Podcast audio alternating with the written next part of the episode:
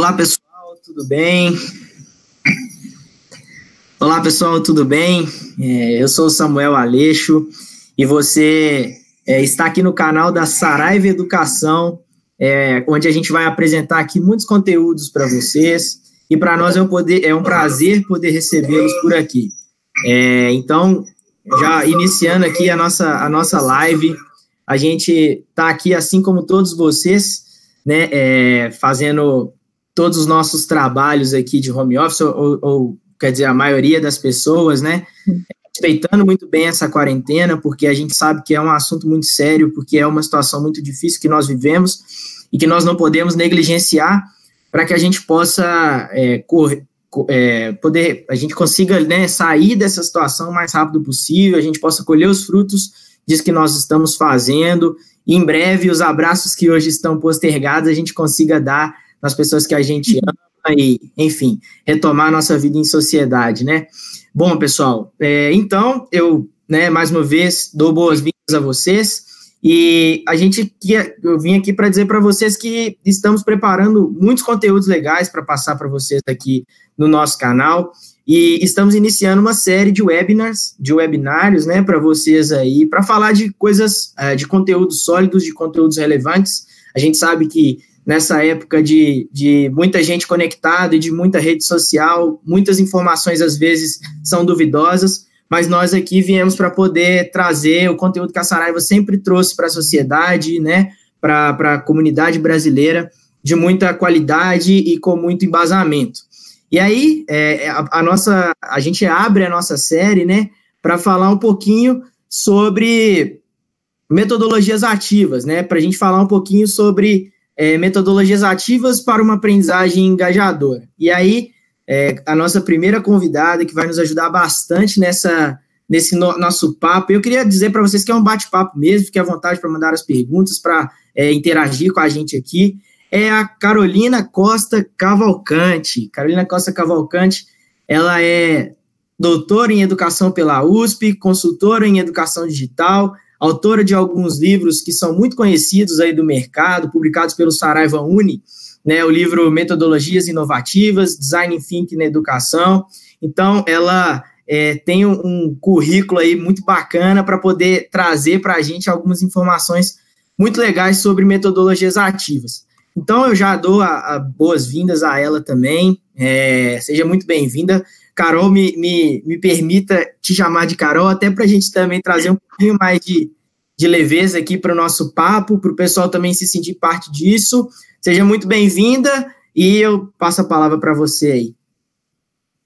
Obrigada, é um prazer muito grande. Eu queria, em primeiro lugar, agradecer a Saraiva pelo convite para a gente tratar de um tema tão relevante, que é o uso de metodologias ativas em ambientes online, meio que por uma situação forçada, né? Muitas instituições de ensino, muitos professores estão se deparando com esse imenso desafio de mudar o modelo educacional que tem adotado aí por tanto tempo, e agora estamos todos no online, né, da educação básica, o ensino superior, a educação corporativa, a educação técnica profissional, todo mundo está embarcando aí na educação online, na educação à distância, como uma, uma opção da gente proteger a nossa saúde nesses momentos aí de quarentena e ao mesmo tempo continuarmos aprendendo, nos desenvolvendo.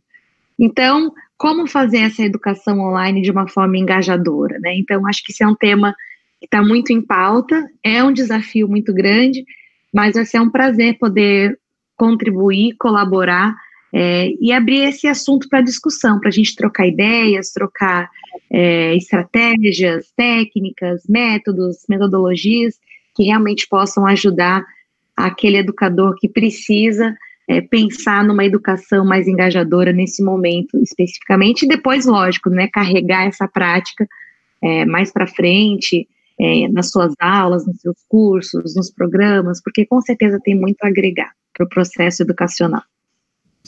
Legal, legal, Carol. Bom, então, é, antes da gente começar o nosso bate-papo, é, queria é, dar boas-vindas a todo mundo que está entrando aí, mandar um abraço para o pessoal, para Daniel dos Santos, para Débora Mozena, para Soraya Aline, professor Dr. Marcelo Santiago, Demerval Franco, o pessoal do Leotec, Isabela Vieira, Carlos Alberto Marinheiro, Fernanda Campos, mandar um abraço para todo mundo. É, dizer, pessoal, que vocês podem ficar à vontade para mandar as perguntas de vocês, para fazerem os questionamentos, para a gente poder conversar é, e, e, ter um bate-papo muito bacana aqui. Aproveito para pedir a vocês também para se inscreverem no canal da Saraiva Educação. A gente, esse é o primeiro dos webinários que a gente vai fazer. A gente ainda tem mais alguns para fazer agora nesse período de quarentena para trazer conteúdo de qualidade para vocês. Deixa o seu like aqui também na nossa live, porque para nós é muito importante, faz toda a diferença. Beleza? Bom, pessoal, então vamos iniciar o nosso bate-papo aqui, Carol. É, e aí é o seguinte: é, eu, eu, a gente que trabalha né, na Saraiva e, e convive muito com pessoas que estão na educação, a gente sabe que é, a, a, questão da inclusão digital, né, da, da transformação digital, que a educação ela vai passar, ela ainda era nesse termo que eu, que eu usei, ele, é, ela era no vai. É, a gente sabe que existem já muitas coisas sendo feitas no modelo digital, mas a gente entende que existem alguns professores ainda que têm um pouco de resistência, ou às vezes é, não se sentem muito à vontade, talvez até às vezes ameaçados, mas a gente sabe que, a, que acaba sendo uma tendência, né, é, a educação, ela se, se apropriar dessa questão de, do, do, do, digital para poder é, até mesmo é, se adequar ao modelo de vida que as pessoas estão tendo a partir dos últimos anos. E eu acho que essa situação que nós estamos vivendo agora, né, de quarentena e do Covid-19, é, tá acabando, acaba acelerando um pouco mais o processo. E aí muita gente pergunta algumas coisas, tem algumas dúvidas, e eu acho que a gente está aqui para tentar é, desvendar um pouquinho desse bicho de sete cabeças até então e mostrar que é algo realmente que pode ajudar muito, que pode dar muito suporte para educadores, para reitores, pessoas que trabalham na área da educação e, por que não, também para alunos que precisam entender que, a, que, a, que o digital é um aliado deles. Então, eu já começo fazendo a primeira pergunta, que é uma pergunta que a gente ouve muitas pessoas falarem desse termo, Muita gente gosta de usar é, esse termo, mas na prática mesmo a gente sabe que ainda é um pouco difícil para o pessoal entender. É, e eu queria que você explicasse, então, para todo mundo que está vendo a gente, o que são, enfim, metodologias ativas, Carol. Tá bom, obrigada aí pela palavra. Bom, gente, as metodologias ativas, elas são é, estratégias, técnicas, abordagens, é, métodos e até mesmo tecnologias, quando elas são usadas para esse fim, que a gente adota em educação para alguns, para alcançar alguns objetivos específicos. Então, o primeiro deles é para a gente dar o protagonismo para o aluno. Por muito tempo, por séculos, na verdade, o modelo educacional que a gente tem visto, ele está muito embasado no professor, na pessoa que ensina. Então, o professor é aquele detentor do conhecimento, seu papel é transmitir esse conhecimento para o aluno, que na educação tradicional teria que, muitas vezes, é, absorver aquilo tudo, aprender e depois replicar nas provas. E aí, se o aluno conseguisse replicar aquilo de uma forma é, proveitosa, nota boa. Se realmente não conseguisse replicar, nota ruim. E foi assim que a gente manteve a educação por muito tempo. Mas com a entrada da era digital e com ideias que não são novas, tá? A gente tem aí teóricos como John Dewey, é, até mesmo Paulo Freire, né, que é um educador brasileiro é, muito conhecido e muito respeitado, é, Vygotsky, todos eles trazem o um embasamento de que é, o aluno ele tem que participar, ele tem que fazer parte desse processo educacional. A aprendizagem ocorre dentro da pessoa, né? E ela tem que se apropriar desse processo. Então, as metodologias ativas, elas vêm com essa proposta de tirar o foco do professor, que é aquele que ensina, e colocar o foco no aluno e no processo de aprendizagem. Então, o foco, ele sai do ensino e ele vai para a aprendizagem. E aí, o que, que o professor faz? O professor, que, claro, ele é, conhece mais que o aluno, né, de muitos assuntos, ele vai desenhar experiências de aprendizagem, ele vai desenhar formas do aluno interagir com o conteúdo e de provocá-lo, né, cognitivamente, de fazê-lo pensar sobre aquilo, para que ele possa realmente é, ter um percurso específico condizente com seu estilo de aprendizagem, com suas preferências. É, então, essa questão do protagonismo é um aspecto central aí quando a gente fala de metodologias ativas.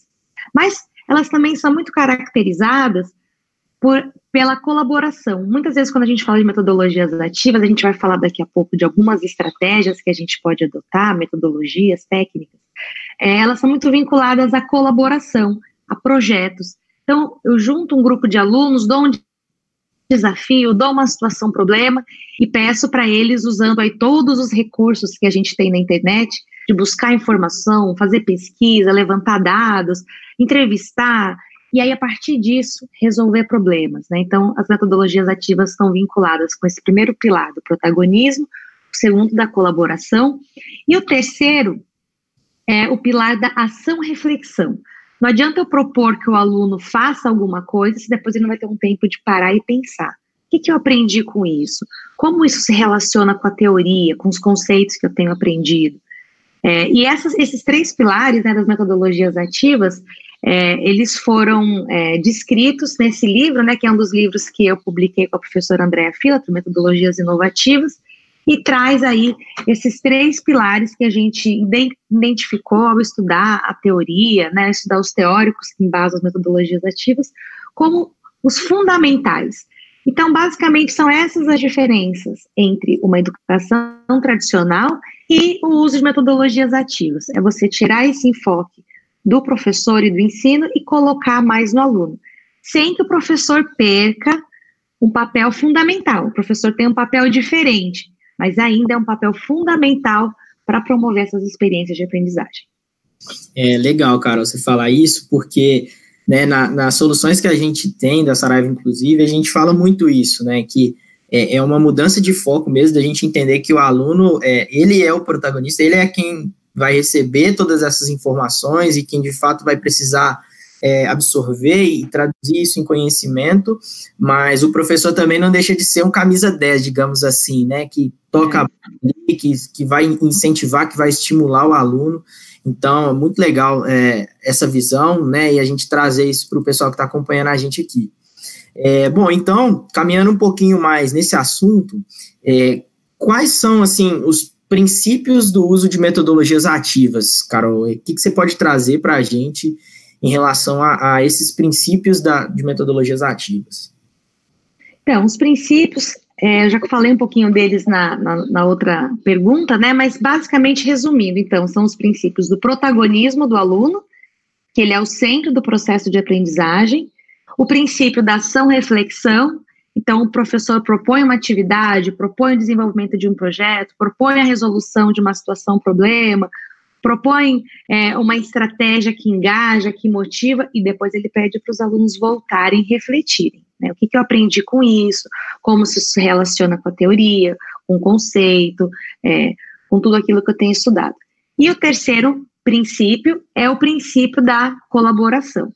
E nas metodologias ativas, a gente pode, então, propor atividades ativas de forma individual? Claro, é possível, né? Então, por exemplo, o professor diz para os alunos: vamos fazer um webquest.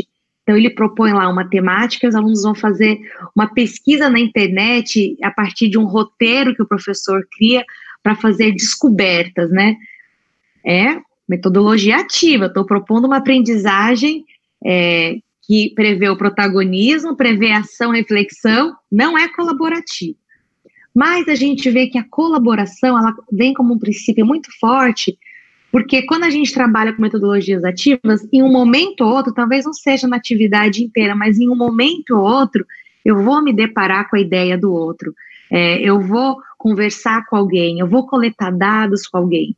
Então a gente acha que essa colaboração, essa cocriação, isso daí também faz parte e é um dos princípios que embasam muitas das práticas ativas de aprendizagem. Legal, legal. Bom, então você já, você já acabou puxando um pouquinho, né, falando é, de algumas alternativas voltadas para o conteúdo online, para o ambiente online, né? E essa aí era, era mais uma pergunta que eu gostaria de te fazer. Então, para você complementar um pouquinho falando sobre adotar as metodologias ativas nos ambientes online. Né, então, trazendo um pouquinho mais também para o lado do digital, para o pessoal se acostumar também com isso, como que a gente consegue inserir né, é, o uso de metodologia, metodologias ativas é, é, com, dentro de um ambiente online, Carol? Bom, é, muita gente, quando pensa, nossa, eu, eu, tenho uma instituição de ensino, eu sou um gestor, eu sou um professor, dou aula há 30 anos no presencial. E agora, né? É, eu tenho que entrar nesse modelo do online, eu tenho que acessar, eu tenho que mandar os meus alunos para esse espaço. Nada é obrigatório, né? Fora esse momento que a gente está vivendo. Mas o bacana do ambiente online é que realmente existe uma produção imensa de conteúdo. Existe uma riqueza maravilhosa que a gente encontra disponível na internet, em bases de dados, em portais, é, de universidades, de instituições, é, páginas de pesquisadores, revistas científicas, a própria mídia produz, você vai na, na, na National Geographic, documentários, coisas lindas, maravilhosas que a gente pode usar para entender diversos fenômenos que a gente estuda nos currículos das universidades, das escolas. Então, é, a entrada no ambiente virtual de muitas instituições e muitos professores até que se aventuram a pensar, bom, quero trabalhar de forma híbrida, né? Sala de aula invertida. Vou propor que os meus alunos acessem um conteúdo, um vídeo, por exemplo, um mini documentário no YouTube e depois eu resgato isso nas minhas aulas e proponho um debate. Então, isso já é uma forma super comum que a gente vê de trabalhar com metodologias ativas.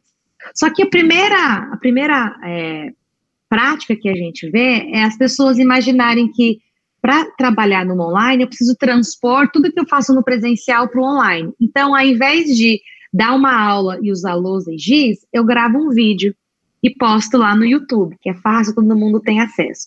Ao invés de, por exemplo, é, projetar o meu PowerPoint, eu coloco o meu PowerPoint é, numa plataforma, meus alunos conseguem acessar. Ao invés, por exemplo, de pedir para eles lerem algumas páginas do livro texto, eu coloco um texto em PDF ou peço para acessarem uma biblioteca virtual. Percebe que é uma transposição de práticas, ainda de transmissão de conteúdo, mas agora para o digital. Então, isso não necessariamente significa que você está usando metodologias ativas no digital. Você ainda continua transmitindo conhecimento. E a contrapartida, né? E o protagonismo de quem aprende, como que entra? Então, quando a gente fala de metodologias ativas em ambientes online, a gente prevê que esses alunos, eles não vão só receber um conteúdo. Talvez assistir um vídeo que você gravou e postou lá no YouTube possa ser um primeiro passo. Lembrando que esse vídeo tem que ser curtinho, viu? Hoje em dia, os jovens, os alunos, aí estão de olho no tempo do vídeo. Eu tenho um filho de 13 anos e é muito engraçado que ele vai para a escola, tem as aulas. Quando chega a época de prova, ele fala assim: mãe, vou estudar. Quando eu vejo ele tá no tablet assistindo vídeo no YouTube. Eu falo, meu filho, mas você não teve aula sobre esse tópico? Tive, mãe, mas aqui em três minutos tem alguém que resume para mim, é super fácil de aprender, né? Então, é um jeito diferente até que as novas gerações têm de encarar e lidar com os conteúdos e com o conhecimento. Então, ok, talvez apresentar um vídeo, né, com cápsulas de conhecimento ali das temáticas que você tem que abordar na disciplina possa ser um primeiro passo. E depois, o que, que eu faço com isso? Aí vem a fase, o momento de você pensar nesse protagonismo, nessa ação-reflexão e também na colaboração. Aí vem o momento de você propor, a partir de um conceito, uma atividade, que pode ser uma discussão num fórum clássica, né? Quem trabalha com educação à distância há mais tempo sabe que muitas das instituições já trabalham com plataformas online, ambientes virtuais de aprendizagem, e lá é, existe fórum, existe chat, ferramentas clássicas que você consegue propor atividades. Mas também existem ferramentas mais atuais, e eu até anotei aqui várias delas para contar para vocês. Eu descobri uma bem interessante, chama Jamboard, que é como se fosse uma página onde o professor lança uma pergunta e os alunos vão postando é, em post-its. Sabe esses post-its que a gente usa no presencial? Né? Hum. São super interessantes para a gente conectar as ideias você consegue trabalhar com isso nas plataformas. Então, é uma forma de você provocar cognitivamente os alunos, dar voz para eles, e é uma atividade super simples que dá para fazer. Mas existem várias outras formas e recursos de você trazer discussões. Então, por exemplo, uma atividade que eu gosto muito de trabalhar usando o WhatsApp até, chama Minute Paper.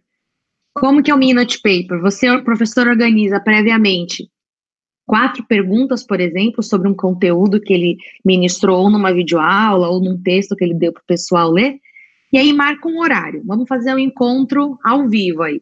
Então, sei lá, das quatro às cinco da tarde do dia 30. Todo mundo entra nesse grupo de WhatsApp, o professor explica com um textinho que ele escreve previamente, tá? Que não demora muito para digitar na hora. Olha, pessoal, essa atividade vai ser assim. Eu vou lançar uma pergunta, e aí todo, e vocês não vão responder, vocês vão digitando a resposta. Quando eu falar responde, eu vou dar um minuto para vocês digitarem a resposta. Quando eu falar envia a resposta, todo mundo envia ao mesmo tempo. Todo mundo, aquela, né, fica aquela série de respostinhas, assim. Aí o professor dá uma olhada nas respostas, dá um minutinho ou dois para dar uma lidinha, todo mundo lê, e aí ele dá uma amarração no que os alunos falaram e dá mais uns três minutinhos para comentários, né? Então, ah, legal o que você disse. E aí vai gerando uma discussão, mas é uma discussão mais organizada. Nunca aquela coisa de chat, eu estou falando de um assunto, eu estou falando de outro, e aí fica aquela coisa perdida. Passou os cinco minutos dessa primeira pergunta, agora vamos para a segunda pergunta. E assim vai, né, ao longo do, do tempo. E no final abre para o pessoal falar, o que, que eu aprendi com essa experiência, tal. Então, é um jeito de você organizar as informações. Então, trabalhar com metodologias ativas em espaços digitais não, quer dizer necessariamente que eu tenho que ter uma plataforma robusta, como o Moodle, que é uma plataforma gratuita muito usada, como Canvas, como Blackboard, que são outras mais conhecidas, mas eu posso usar ferramentas que já estão disponíveis na palma da mão dos alunos, como o próprio WhatsApp, como algumas redes sociais, é, que dão espaço para fazer isso. O LinkedIn dá para você criar comunidades, né, com você tem interesse em alguns temas. Então, pode ser uma atividade acadêmica ou não, pode ser uma atividade complementar, mas o importante é dar esse protagonismo, colaboração e espaço para ação e depois a reflexão. Oh, legal, Carol. Muito bacana você falar isso, porque a gente consegue perceber que é, você muitas vezes as pessoas falam, ah, porque eu já fiz a inclusão é, digital na minha instituição, ou eu já estou acostumado a usar o digital na minha instituição, sendo que acaba que ela pura e simplesmente fez uma transposição de conteúdo que ela dava no formato físico para o digital. E a gente sabe que é, ele pode ser melhor utilizado, né? Os resultados eles podem ser melhores se você adaptar o seu conteúdo para a utilização da forma né, com todos os recursos que, que o meio digital tem. Então, muito legal. Estou vendo o pessoal comentar bastante aí.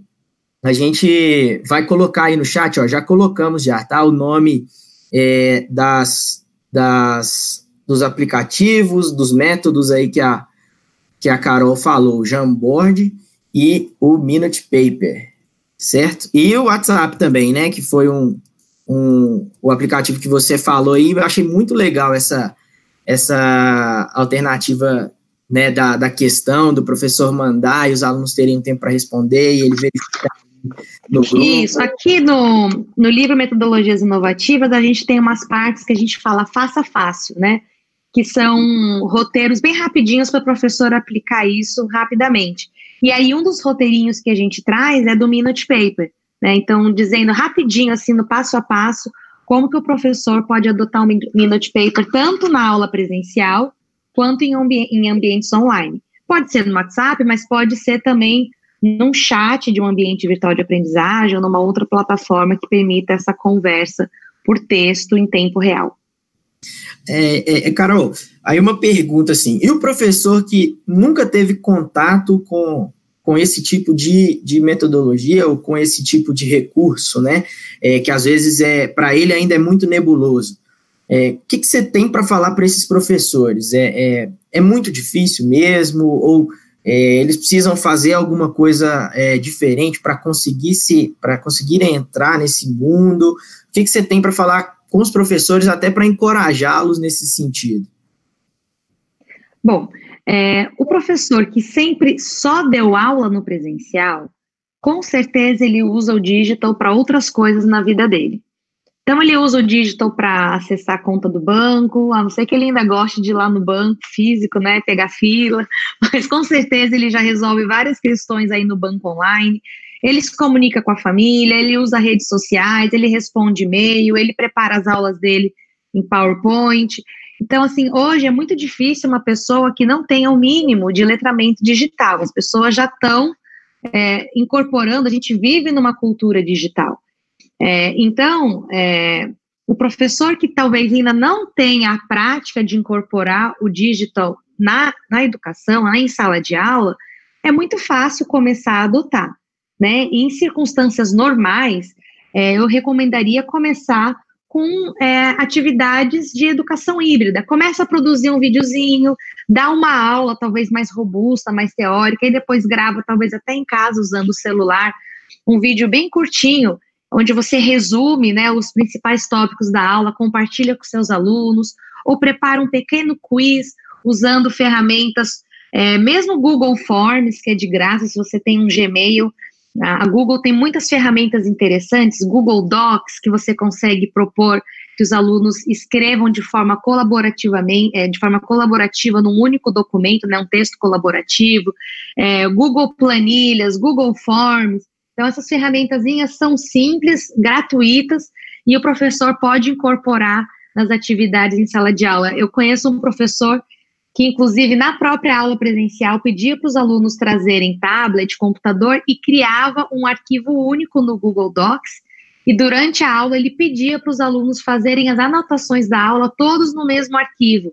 Então, o que, que eu entendi, qual a dúvida que ficou? Então, no final da aula tinha um registro coletivo do que, que foi aquela experiência de aprendizagem. Lógico que ele abria momentos para discussão, para conversa, mas ele usava esse recurso digital numa aula presencial para depois ter um, um resgate. Às vezes ele mencionava algum caso, algum site, um aluno já ia lá, buscava na internet, jogava para todo mundo acessar depois.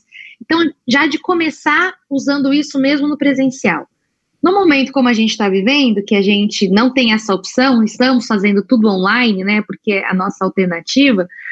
É, eu acho que o professor precisa, primeiro precisa consultar se a instituição já elegeu uma plataforma, uma ferramenta onde essas aulas online, onde, onde esse conteúdo, essas atividades precisam ser postados, encaminhados, né? É, se isso já existe, é lógico que a gente vai se adequar à proposta da instituição. Se a instituição deixou livre para o professor escolher é, o que ele vai usar, existem aí diversas ferramentas, né? Inclusive Google Hangouts, que permite, inclusive, encontros ao vivo com os alunos. Você vai continuar dando a sua aula, né? As pessoas vão entrar, sua turma vai entrar ali. É, o Zoom também, você tem 40 minutos que você pode usar gratuitamente, depois tem uma taxinha que você precisa pagar. Mas existem formas até de você fazer encontros virtuais é, com os alunos e dar a sua aula. Mas acho que o importante é isso, é dar espaço para as pessoas falarem, dar momentos para as pessoas trazerem desafios, trazerem ideias, fazerem pesquisas, você manda previamente, e aí isso pode ser compartilhado ao vivo. Mas eu acho que, é, inicialmente, usar essas ferramentas de encontros virtuais, né, videoconferência, webconferência, pode ser uma boa para quem não tem muita prática. E, e, existem outras ferramentas interessantes, assim, que a gente pode usar.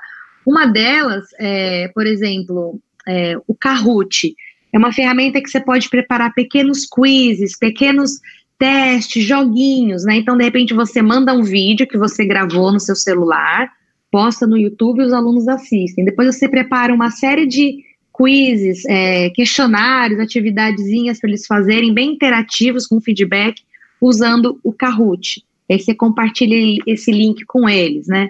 Ou você está dando é, uma aula e você quer fazer uma enquete no meio da aula para ver né, a opinião dos alunos sobre um determinado assunto.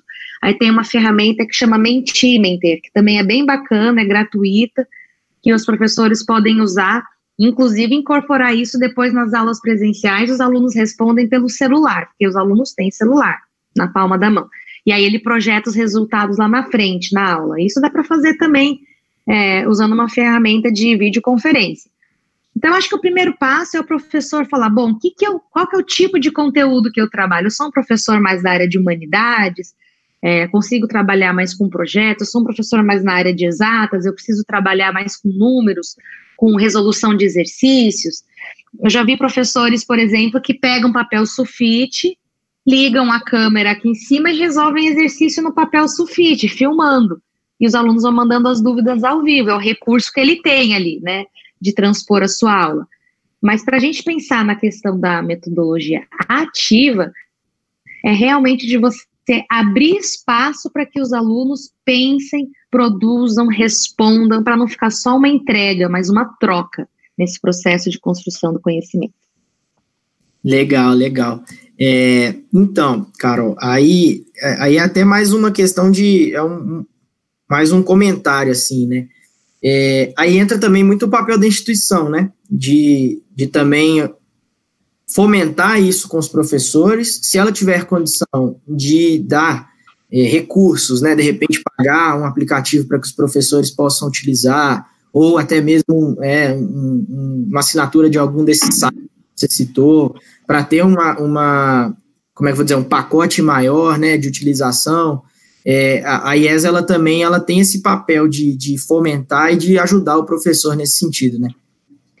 E acho que eu vou até além, acho que ela tem a responsabilidade, né, especialmente no momento que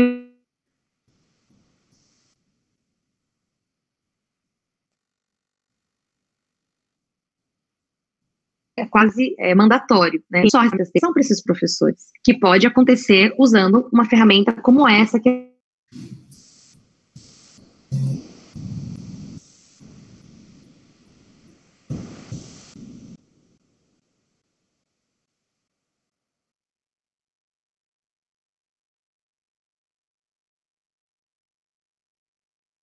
diferentemente até um macro modelo, né? Uma visão de que, olha, todas as aulas a gente pretende começar talvez com um caso, depois do caso você propõe um tema de discussão, dá alguns roteirinhos de aula para ajudar os professores que não têm tanta experiência a se organizar e a estruturar um pouco melhor o uso das ferramentas. Certo, certo.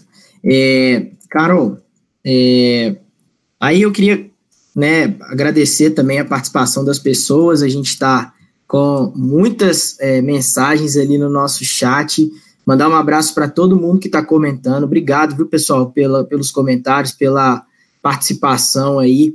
É, eu separei uma pergunta aqui para a gente fazer para você, aproveitar que o pessoal está mandando aqui, que foi da Patrícia Neves. Ela falou: Metodologia, metodologia, metodologia ativa não é sinônimo de ética ou de aplicativo. A tecnologia é só uma possível ferramenta. Daí a minha pergunta: quais as principais metodologias ativas? Assim, é, você consegue ir direto nessa? Claro, claro. Não, metodolo a tecnologia ela é sempre um meio, nunca um fim, né? Então, por exemplo, se eu quero propor uma discussão e esse é o meu objetivo, né? Então, um, um debate. Isso é uma metodologia ativa, propor um debate sobre um tema. É, a tecnologia, app que eu vou usar é para alcançar esse fim, ó, propor um debate, né? Então eu preciso ver qual tecnologia que vai me ajudar a alcançar esse objetivo. Mas vamos dizer aí alguns exemplos de metodologias ativas. É, um clássico é aprendizagem baseada em problemas, né? Começou a ser usado lá nas faculdades de medicina, década de 60. Então se apresenta lá um quadro e aí, a partir de algumas etapas de investigação, coleta de dados, análise, criação, você vai passando por um projeto, né, com um tutor que vai orientando um grupo de alunos, é, grupo de seis ou sete alunos, e aí no final você tem aí um, um trabalho que é o resultado desse projeto. A gente tem, que é um, um, desdobramento da aprendizagem baseada em problemas, né, que é o PBL em inglês, o Team-Based Learning, né, o aprendizagem em times, a gente tem o design thinking, que é uma abordagem de inovação, é inclusive o tema do, do outro livro, né, que a gente tem publicado, Design Thinking na Educação, como usar essa metodologia ativa que você permite que, a partir de um desafio, de um problema, grupos de alunos, eles coletem informações, né, vão fazer entrevista, vão fazer observação, imersão, é, e aí depois eles vão criar soluções usando brainstorming, e várias é, estratégias de cocriação e análise dessas informações, criar protótipos da solução e, por fim, implementar a melhor opção. Então, é uma outra metodologia de projetos que é ativa, porque coloca nos alunos ali o centro, a centralidade. Quando a gente trabalha com design thinking é, na educação, em ambientes online e presenciais, a gente tem adotado, é, é muito comum que no final os alunos preparem um relatório onde eles articulam como que as disciplinas que eu aprendi que eu, é, durante o semestre, digamos, é, muita gente usa lá na Univesp, que é a Universidade Virtual do Estado de São Paulo, eu atuei alguns anos lá na parte pedagógica e os alunos da graduação em engenharia e nas licenciaturas também, eles tinham as disciplinas curriculares e trabalhavam com design thinking como uma abordagem para resolver problemas e no final eles criavam um relatório. Ah, como a disciplina, por exemplo, de mecânica me ajudou a chegar nessa solução? Como a disciplina de inglês me apoiou é, nesse projeto? Como a disciplina de cálculo me ajudou nisso? E aí eles articulavam né, os temas as disciplinas curriculares com o resultado que eles chegaram no protótipo, né? Nesse o protótipo é uma forma visual de você apresentar a sua solução. Pode ser um fluxograma, pode ser um vídeo, pode ser um mapa mental, pode ser um objeto físico mesmo, né? Muitos criavam objetos físicos usando às vezes materiais recicláveis, então essa é uma outra forma. A gente tem a sala de aula invertida, que é clássica, né? Eu já mencionei um pouquinho, o professor é, mudar um pouco a estrutura da aula, você usa tecnologia e pesquisa previamente, momento da aula ele é usado para trabalhar é, de forma bem colaborativa, com discussões, com resolução de problemas e usando várias estratégias. É, tem, que mais? Tem é, coaching reverso, que é uma estratégia muito legal, onde você coloca, por exemplo, um aluno de quarto ano de uma graduação para ser um mentor, para mentorial, ajudar um aluno que está chegando na, na faculdade, falando um pouquinho sobre as rotinas, como funciona, e o aluno mais jovem pode também falar um pouquinho dos desafios, enfim, aí eles vão trocando figurinhas e aí tem um projeto que a gente estrutura para isso. É, a gente pode trabalhar, que mais? Com gamificação, né, usando estratégias de jogos na educação. É, a gente pode trabalhar com jogos, com storytelling, com jogos de papéis, né? Então eu assumo um papel, você assume outro, a gente vai viver uma situação, um problema ali, interpretar isso é, e nesse processo aprender lições e praticar empatia. Então, existem diversas estratégias que a gente pode usar, é, e eu acho que o fundamental é realmente, até uma roda de conversa pode ser uma metodologia ativa, né? É, perguntas e respostas, debates, tudo isso é, coloca o aluno realmente como protagonista da sua aprendizagem. E aí, a tecnologia vem sim como um meio, nunca como um fim, né? Como algo que pode me ajudar a alcançar aquele objetivo. Muito bom, muito, muito bem observado aí o comentário da, da Patrícia que mandou, né? Patrícia. né? Obrigada, Patrícia. Foi, foi muito a calhar aqui no momento. É, deixa eu aproveitar aqui e mandar um abraço para o pessoal que está participando da live, a Ana Cláudia Loureiro, o Gilberto Borges de Sá, o Demerval Franco, a Marcela Ribeiro, a, o Luiz Antônio de Jesus. É, obrigado, viu, pessoal, pelo, pelo, pela força, pelo, por prestigiar aqui o nosso webinário. E aí eu queria é, aproveitar e falar para o pessoal que os livros que você indicou, né, Carol, é, eles estão no, né, disponibilizados para compra lá na, no site da, da Saraiva, então é www.editoradodireito.com.br, então quem quiser comprar esses livros é, pode acessar lá e, e, e comprar esses livros, a gente está funcionando, né, o e-commerce continua funcionando aqui nesse período de quarentena. É, então, assim, quem quiser, quem tiver interesse, fica à vontade para ir lá. Queria aproveitar e fazer uma pergunta aqui, já fazendo uma correlação entre as metodologias ativas, Carol, e o engajamento dos alunos, né? O, o Demerval Franco mandou aqui, e aí eu queria repassar essa pergunta para você. É, no ensino superior, temos dificuldades para engajar os alunos à distância, mesmo dispondo de metodologias como motivar os alunos ou como né, engajar os alunos? O que, que a gente pode falar um pouquinho sobre isso? Bom, eu acho que em primeiro lugar é importante a gente é, conversar um pouquinho sobre o que, que é engajamento, né? É, porque a gente fala muito de engajamento, que a gente quer engajar, mas o que, que seria isso? E quando a gente fala de educação, de que tipo de engajamento a gente está falando? Então, engajamento é a possibilidade, né, é, da pessoa realmente estar tá envolvida, querer fazer parte, né, de algo.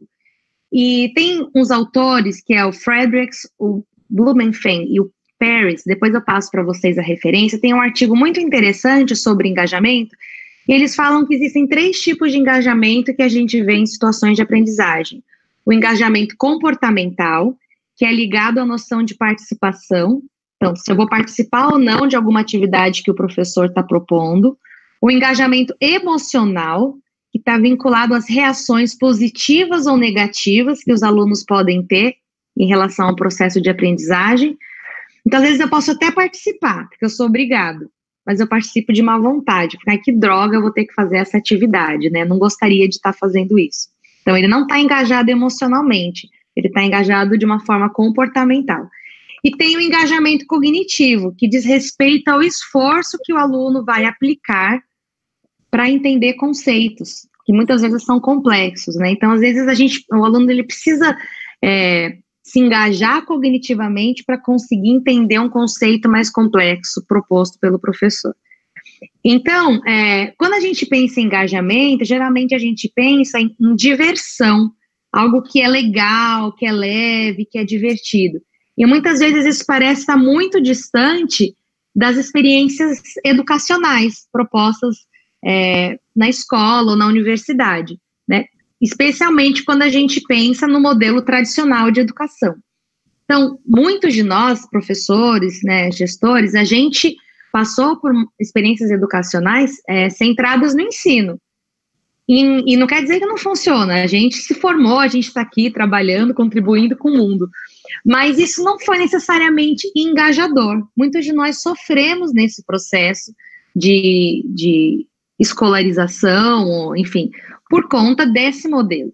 Então, assim, as metodologias ativas, elas propõem esse protagonismo, elas dão voz para os alunos. E isso tende a engajar mais do que o modelo tradicional. Tem uma pesquisa realizada por Blight, onde ele é, mediu o batimento cardíaco dos alunos durante uma aula presencial, né? Então, no começo da aula, estava é, todo mundo animado, batimento cardíaco um pouquinho mais alto, passava 20 minutos do professor falando, caía bastante, né? Tem, tem um gráficozinho bem interessante na pesquisa do Blight. E aí depois ele fez um, uma pesquisa em que o professor falava 10 a 15 minutos e aí propunha um debate. E aí o batimento cardíaco está aqui, de repente dá um salto para cá, em questão de um minuto, tum, porque agora o aluno ele assumiu o protagonismo, ele tem voz, né? Então, de repente, é, em ambientes virtuais, talvez não está sendo tão engajador porque realmente, apesar da gente estar propondo talvez atividades que parecem que são ativas, é, de repente precisaria ter alguma coisa inicial para que eles percebessem que vai ser ativa e que não vai ser mais uma entrega de conteúdo. Né? Então, às vezes, os alunos já vêm com uma, uma visão cultural que a gente tem até no Brasil, de que educação à distância é chato, de que ah, é, coisas feitas online têm uma qualidade inferior. Então, por mais que os professores, a coordenação do curso desenhe atividades baseadas em projetos, é, coisas bem engajadoras, né, onde eles vão trazer as informações e compartilhar, para o aluno, às vezes, isso não está muito claro, né, então acho que essa comunicação ela tem que estar tá bem aberta. Eu acho que o encontro parecido com esse que a gente está fazendo, talvez até dando voz para os alunos, é, para começar como um kickoff, né, como uma abertura. É algo bem interessante para eles entenderem a proposta como um todo, como que vai ser o trabalho ao longo do semestre, em que momentos eles vão precisar se dedicar à leitura, à pesquisa, em que momentos eles vão produzir alguma coisa e contribuir. É, mas isso também tem muito a ver com o tipo de conteúdo que está sendo trabalhado. Eu não sei que tipo, deixa eu pegar o nome aqui certinho, eu não sei que tipo de disciplina você ministra, é, Dermeval. Se é uma disciplina mais da área de exatas, realmente pode ser mais desafiador, né? Você pensar em, em ações mais ativas. Mas tenta talvez pegar situações problema do dia a dia e, e colocá-los para pensar, para criar. Então, se eu, se eu dou aula na administração, pega uma situação de uma empresa, né? de verdade, um estudo de caso, uma simulação e pede para eles fazerem os cálculos lá, né, em como, como tirar essa, essa empresa do vermelho, que opções eles teriam, enfim, lançando problemas e desafios e permitindo que eles trabalhem em conjunto, é, existe uma possibilidade muito maior deles aprenderem. Agora, é, a pessoa precisa querer aprender. Né? Eu acho que os professores também têm que tirar um pouco desse, desse peso. Às vezes a gente se desdobra, a gente tenta fazer o melhor, mas o aluno simplesmente não quer né? A gente vê que muitos alunos na graduação, às vezes, trabalham o dia inteiro, chega no final do dia, estão cansados, estão é, sem energia para estar tá na aula. E aí a gente também não pode fazer milagre. É, existe um autor que é o Ausbel, que ele é, trata da teoria da aprendizagem significativa, e ele fala que para a pessoa aprender de forma significativa, que é algo que engaja, né, ela tem, o professor principalmente tem que trazer talvez uma situação, problema, um caso, baseado no contexto que os alunos já sabem, ou no conhecimento que eles já têm. A partir disso, ele apresenta os conteúdos de uma forma clara, objetiva, e aí o aluno precisa querer, né? São esses três pontos. O aluno precisa querer aprender. E aí, quando ele conecta um conhecimento que ele já tem com um novo, existe essa construção de algo mais significativo. Mas eu acho que uma conversa muito clara, uma comunicação muito clara, que o interesse de, de aprender é, é, do aluno, a responsabilidade é dele. O professor está ali para apoiá-lo e dirigi-lo nessa trilha, nesse processo, mas essa motivação ela tem que ser algo é, intrínseco até, né?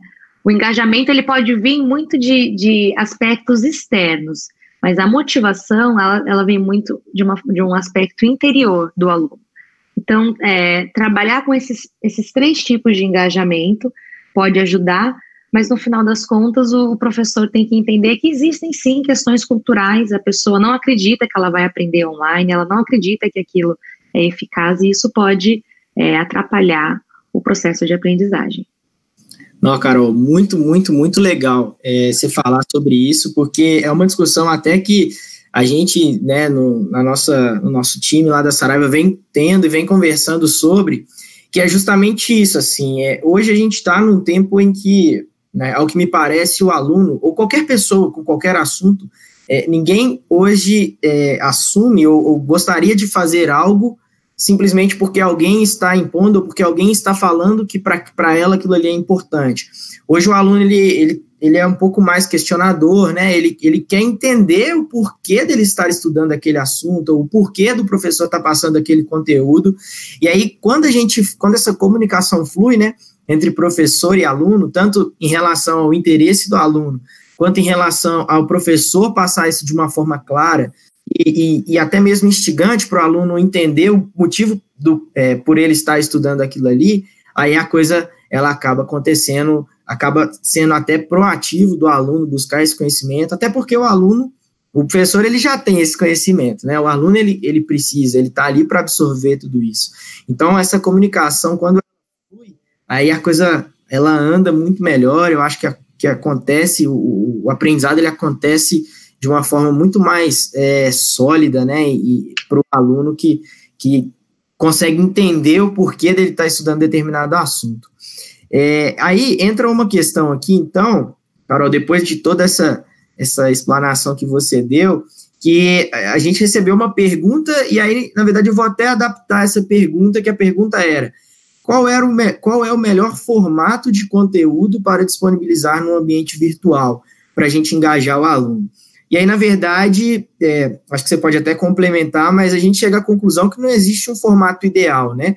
É, dependendo do, do, do, da situação ou dependendo do seu objetivo, você vai disponibilizar um material, um conteúdo é, num formato que se adeque àquilo que você está se propondo, né? Isso. É, na verdade, é, conteúdo não engaja. Quem engaja são as pessoas, né? São as atividades. É, o conteúdo ele pode ser apresentado num formato que seja talvez mais interessante, mais prático. Então, por exemplo, é, hoje em dia a gente está numa era que a linguagem visual ela é muito forte, né? os jovens, as novas gerações, é, eles, é, eles são muito levados a essa linguagem visual. Então, por exemplo, é, às vezes eu posso propor que os alunos leiam um texto, que é um, um leitura, a gente nunca vai, vai sumir, né? Os livros, os, os artigos, isso é, é a base, porque existem diferentes tipos de conhecimento. Existe um conhecimento que é mais profundo, que demanda esse tipo de processamento cognitivo, e existem é, conhecimentos que, é, é, tipos de atividades mais ágeis que ajudam a você reforçar um conhecimento profundo, né? Então, eu dou uma aula talvez eu dou uma aula assim ao vivo, eu gravo um vídeo mais longo que os alunos precisam assistir, e depois eu proponho é, atividades mais rapidinhas, né? Então, assim, resuma é, em 400 caracteres o que, que foi o essencial que a gente viu nessa aula e compartilha com a gente aqui, ou cria um infográfico, né, sobre qual é o caminho. Para isso, você pode usar a ferramenta Canva, por exemplo, que é um aplicativo, né, que você consegue criar infográficos lá bem bonitinhos, né, de graça, com esse aplicativo. Então, cria um infográfico, é, elabore o mapa mental, né, do, do principal. Então, assim, é, o conteúdo, acho que o importante é que o professor não seja o único responsável pela produção do conteúdo. Coloca os alunos para produzir conteúdo também. Porque eles têm fontes que até você pode dizer, olha, leia esse artigo, assista esse vídeo, acesse esse, esse site e depois produza um vídeo, por exemplo, né? Produza um vídeo contando. É, teve um, um workshop que eu fiz com o pessoal do Sebrae, que foi, a gente usou uma metodologia é, com eles de jogo de papéis, roleplay. E eles trabalhavam com é, educação de empreendedores e eu falei assim: bom, pega aí uma situação, um problema que vocês encontram muito na educação de empreendedores e gravem um vídeo é, contando como que é essa situação. Todo mundo ficou desconfiado, grave e depois compartilha aqui. A gente criou um, um grupo do WhatsApp, compartilha aqui. Como é que eles ficaram super assim, desconfiados de fazer, mas depois eles fizeram, amaram, e aí eles conseguiram perceber realmente quais eram os problemas que eles precisavam lidar nesse, nesses processos. E aí eles conseguiram ter melhores ideias de como organizar as aulas. Chegou uma, uma pergunta aqui, que acho que se conecta com essa, que é a seguinte: ela veio do é, da Soraya. Falamos sobre como engajar o aluno e como engajar o professor, né? Então, assim, é, muitas vezes, quando a gente está é, pensando em formar os professores para usar metodologias ativas, é, quem desenha essas formações não usa metodologias ativas para as formações dos professores. É, tem um, um, conceito de homologia de processos, né? Que você precisa formar as pessoas da forma que você quer, formar os professores da forma que você quer que eles formem os alunos, né? Então, se eu quero que o meu professor use metodologias ativas, eu tenho que pensar numa formação onde eu também vou usar metodologias ativas. E isso vai engajar o professor.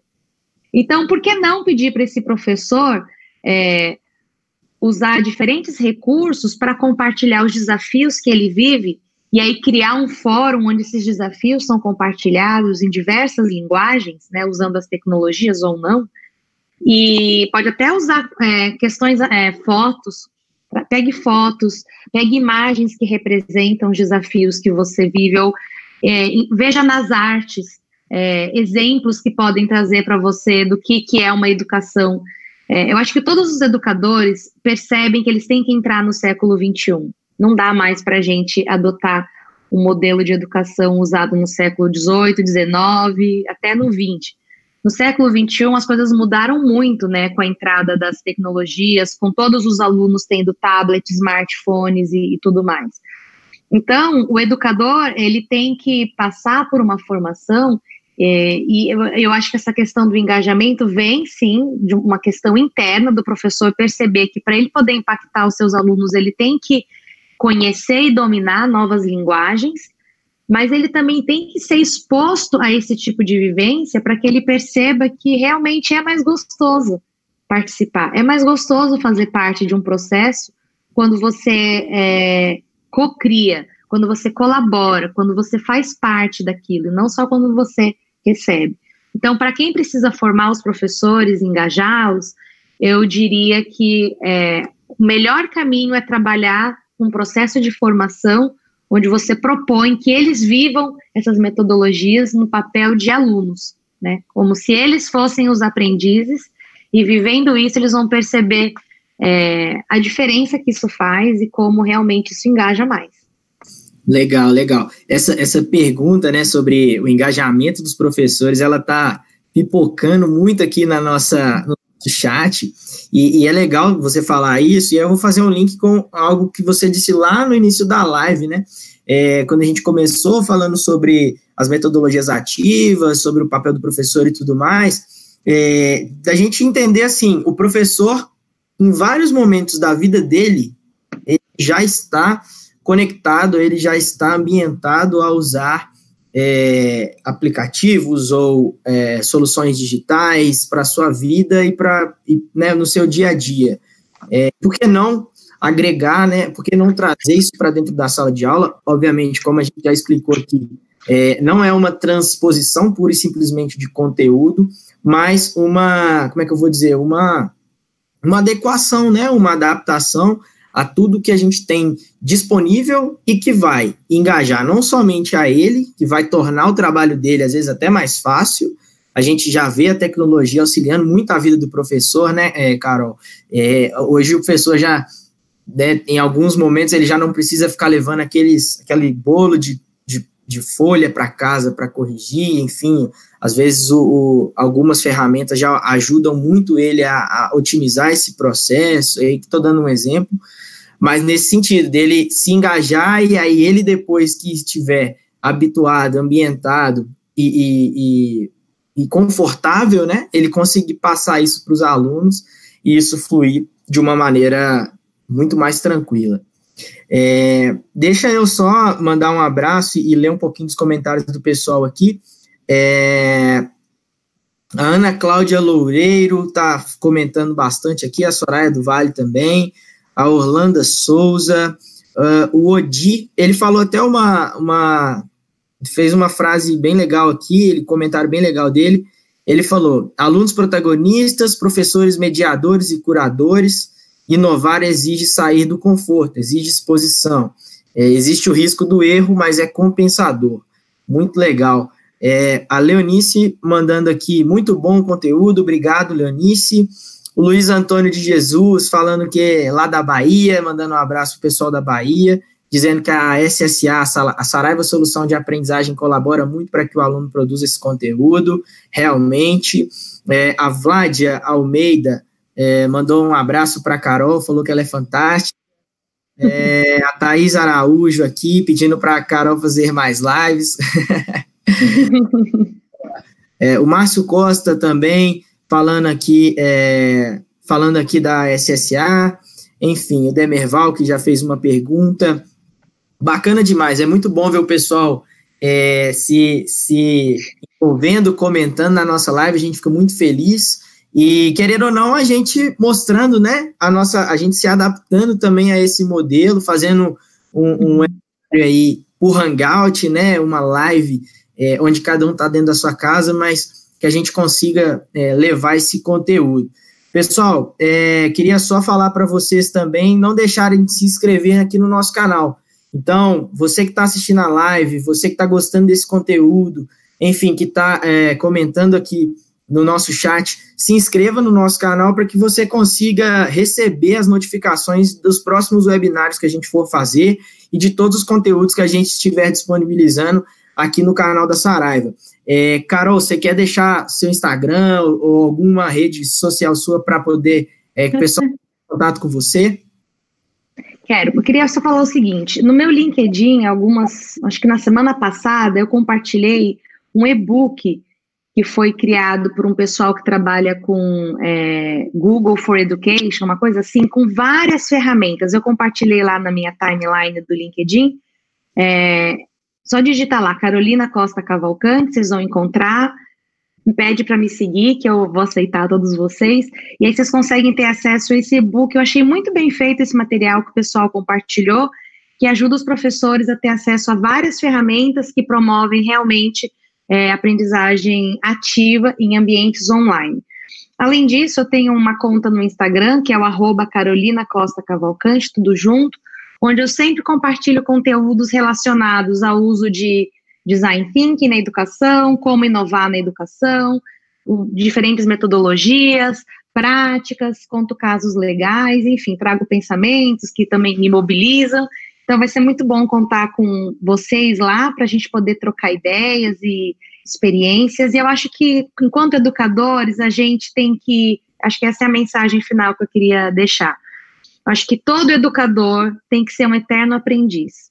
Né? A gente vive num mundo VUCA, né? volátil, incerto, ambíguo, é, complexo, esse termo está aí na moda, mundo VUCA, mas realmente a gente vive num mundo muito complexo e os desafios que se colocam para nós, eles mudam o tempo inteiro e nós não temos todas as respostas, e tudo bem, né? Tudo bem, a gente não precisa ter tudo, mas eu acho que a gente tem que ter é, vontade de aprender, disponibilidade, é, de buscar o conhecimento. A gente tem aí diversas formas de buscar o conhecimento, e todo educador tem que ter, sim, um plano do aprender por toda a vida, né?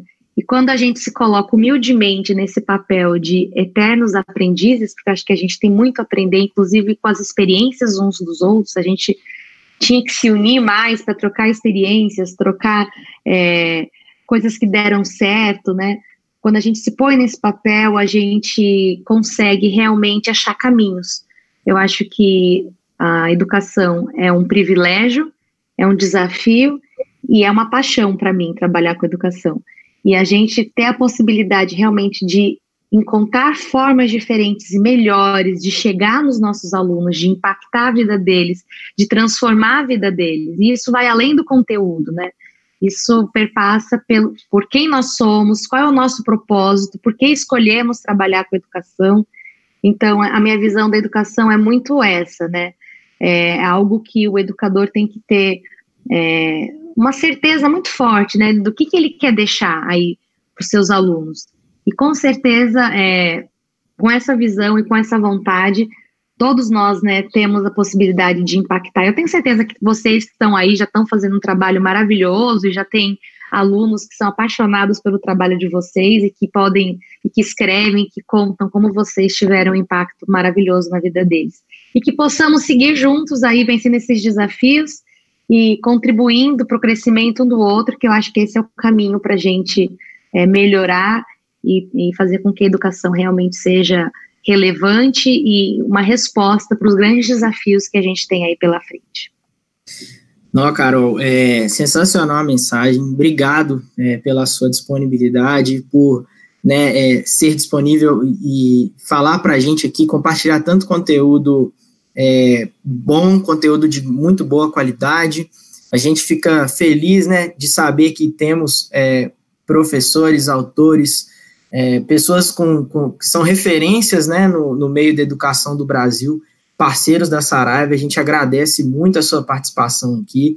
Valeu mesmo. É, quero agradecer a vocês todos que participaram da nossa live. A gente está caminhando para encerrar aqui. É, agradecer a vocês todos que participaram da nossa live, que comentaram, que deixaram suas mensagens.